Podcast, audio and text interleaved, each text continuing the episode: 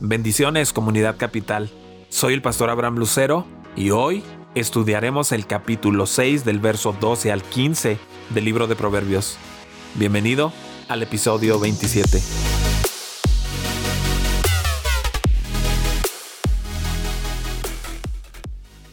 Los siete rasgos del hombre vicioso. El bribón y sinvergüenza, el vagabundo de boca corrupta.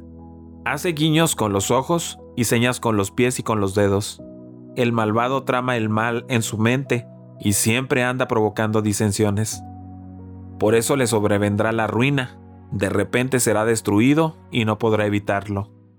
Esta sección señala las características del hombre bribón o sinvergüenza, el hombre malo, el hombre depravado.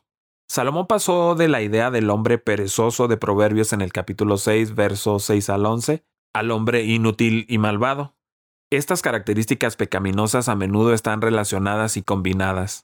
Ahora vamos a detallar las características del hombre no ideal. De hecho, el lado totalmente opuesto al ideal. Hay que recordar que los hebreos creían que cada parte del cuerpo tenía alguna función psíquica. Una de las principales características de la forma de vida de la persona inútil y perversa, su caminar, es la perversidad de boca. Tiene una boca perversa, que principalmente tiene la idea de corrupta o corrupta más de lo que podríamos pensar como perversión moral. Lo que dice no es directo, honesto y correcto.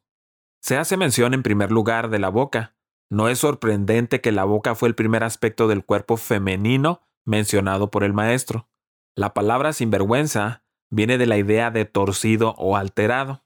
La importancia del habla recta se repite vez tras vez en el libro de Proverbios. Las palabras y sus significados son torcidos y paralelos con la frase la lengua mentirosa, aunque la perversidad de boca es un término aún más amplio. La segunda parte del cuerpo humano son los ojos, llamados la lámpara del cuerpo por Jesús. Mateo capítulo 6 versículo 22 dice, La lámpara del cuerpo es el ojo, así que si tu ojo es bueno, obviamente todo tu cuerpo estará lleno de luz. Figura en el lugar siguiente a los labios. La expresión aquí es un gesto muy conocido, es decir, guiña los ojos. Otro proverbio afirma que el que guiña el ojo causa tristeza, pero el que abiertamente reprende hace la paz. Tenemos un dicho muy conocido que dice, hacerse de la vista gorda. No es bueno rehusar la reprensión por ocultarlo, y pretender no ver la falla.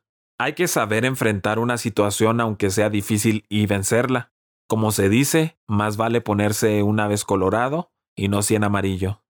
Los pies son el tercer aspecto del cuerpo que se acentúa. Otra vez este pasaje sigue el orden en boca, ojos y pies. Literal se habla de raspar o frotar los pies. Desafortunadamente no se sabe cómo es el gesto claramente aunque sabemos que es un gesto engañoso o feo. El cuarto aspecto del cuerpo son los dedos, por el uso del verbo indicar. Parecen ser los dedos de la mano. Otra vez, es un gesto que puede simbolizar la depravación del hombre, es decir, algo malo o feo. También puede ser una señal para tomar ventaja de una situación a través del engaño. El maestro enseña al joven que tal gesto no corresponde para el joven muy bien formado, si apuntar el dedo es algo feo, puede ser que es una manera de reírse del prójimo. El quinto aspecto del cuerpo humano que se exponen es el corazón, de hecho la parte esencial de la vida humana. Se puede perder un dedo y seguir viviendo, como también perder un ojo o un pie. Sin embargo, la falla del corazón, particularmente en el mundo antiguo, significaba un hecho fatal.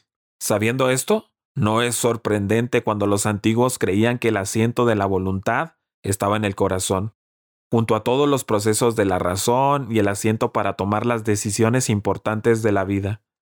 Hoy en día sabemos que estos procesos se realizan dentro de la cabeza, y especialmente los lóbulos del cerebro. Anda pensando el mal es la sexta característica del hombre. Se recuerda la actitud de los ladrones del primer capítulo, que ya tenían el plan formado para aterrorizar a la víctima y desposeerla de sus bienes. Sin embargo, Dios condenará al hombre que maquina males. Los pensamientos del malo son una abominación a Jehová, y engaño hay en el corazón de los que traman el mal. pero en el corazón de los que aconsejan paz hay alegría. Los que traman el mal en realidad están quitando sus propias vidas y andan como la oscuridad, no saben en qué tropiezan. La última característica del hombre depravado se explica con la frase provocando discordia. Así pues, la frase provocando discordia puede ser uno de los muchos resultados de aquella persona que anda pensando el mal. La palabra discordia, que viene de madón, quizá de la raíz para juzgar, significa algo del juicio insano o una evaluación alterada que provoca una discordia. Es una palabra importante en Proverbios, pues se encuentra 19 veces de la totalidad de las 22 citas que encontramos en el Antiguo Testamento. El carbón es para las brasas, la leña para el fuego y el hombre rencilloso para provocar peleas. También no escapa la mujer. Mejor es vivir en un rincón de la azotea que compartir una casa con una mujer rencillosa. Gotera continua en un día de lluvia y mujer rencillosa son semejantes. Mejor es vivir en una tierra desierta que con una mujer rencillosa e iracunda. El verbo provoca, por otra parte, significa mandar o metafóricamente dejar en libertad o mandar libre. Por lo tanto, el hombre depravado abusa la libertad para sembrar y provocar la discordia, la riña, la pelea. En conclusión, se tiene un dibujo del hombre depravado. Él tiene una boca y un corazón no derechos, alterados y perversos.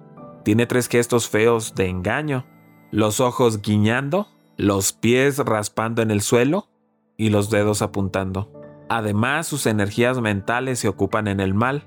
Y finalmente, hay un resultado dado, es decir, la discordia donde quiera que esta persona esté. Enteramente, el hombre está dado al mal. La voluntad, las palabras de su boca, la comunicación no verbal o los gestos, la mente y hasta el resultado de su presencia. Anda con una sombra de peligro, una sombra formada por su carácter. Con razón, no hay paz, es decir, shalom, donde Él está. El fin del hombre sin vergüenza no debe sorprendernos. Aunque el maestro dijo a los jóvenes que el joven sabio no ha de temer el espanto repentino, ni la ruina de los impíos cuando llegue, porque Jehová será su confianza. Ahora en el verso 11 se repite la experiencia de la ruina de los que no oyen de la sabiduría y del flojo cuando llega sin aviso previo. Por lo tanto, de repente será quebrado, su cuerpo, su espíritu, quizás ambas cosas. La palabra peta, que significa al instante, une las dos ideas aunque se haya traducido en dos maneras. Los hebreos favorecían la repetición de los sonidos y por ende las palabras por su valor de sonido y su ayuda a la memoria. Siguiendo el verso 15 se agrega y no habrá remedio, ya el hombre depravado llegará a un momento cuando su futuro estará clausurado y la esperanza habrá desaparecido. El tiempo oportuno ha pasado y la vida que le queda, sumada a la vida eterna, son las consecuencias de los pecados pasados. Ya la sombra es eterna y el dicho nunca es tarde es una mentira. Así es el fin del hombre depravado, como el hombre que recibe las palabras del médico. Siento decírselo, pero usted tiene cierta enfermedad y no hay remedio. En el Nuevo Testamento dice que hay que buscar las cosas de arriba, donde Cristo está sentado, mostrando su poder y su gloria, a la diestra de Dios. Por lo tanto, haced morir lo terrenal en vuestros miembros, fornicación, impureza, bajas pasiones, malos deseos y la avaricia, que es idolatría, dice la Biblia. A causa de estas cosas viene la ira de Dios sobre los rebeldes les estoy citando Colosenses capítulo 3, versículo 1, 5 y 6. Te invito a que sigas con nosotros estudiando el libro de Proverbios. Cada día subimos un capítulo nuevo en las principales redes sociales. Puedes encontrarnos como Comunidad Capital en Facebook, en YouTube y en Instagram. Siéntete libre de buscar todos nuestros contenidos en Internet. Estoy plenamente convencido de que serán de mucha ayuda para ti y tu familia.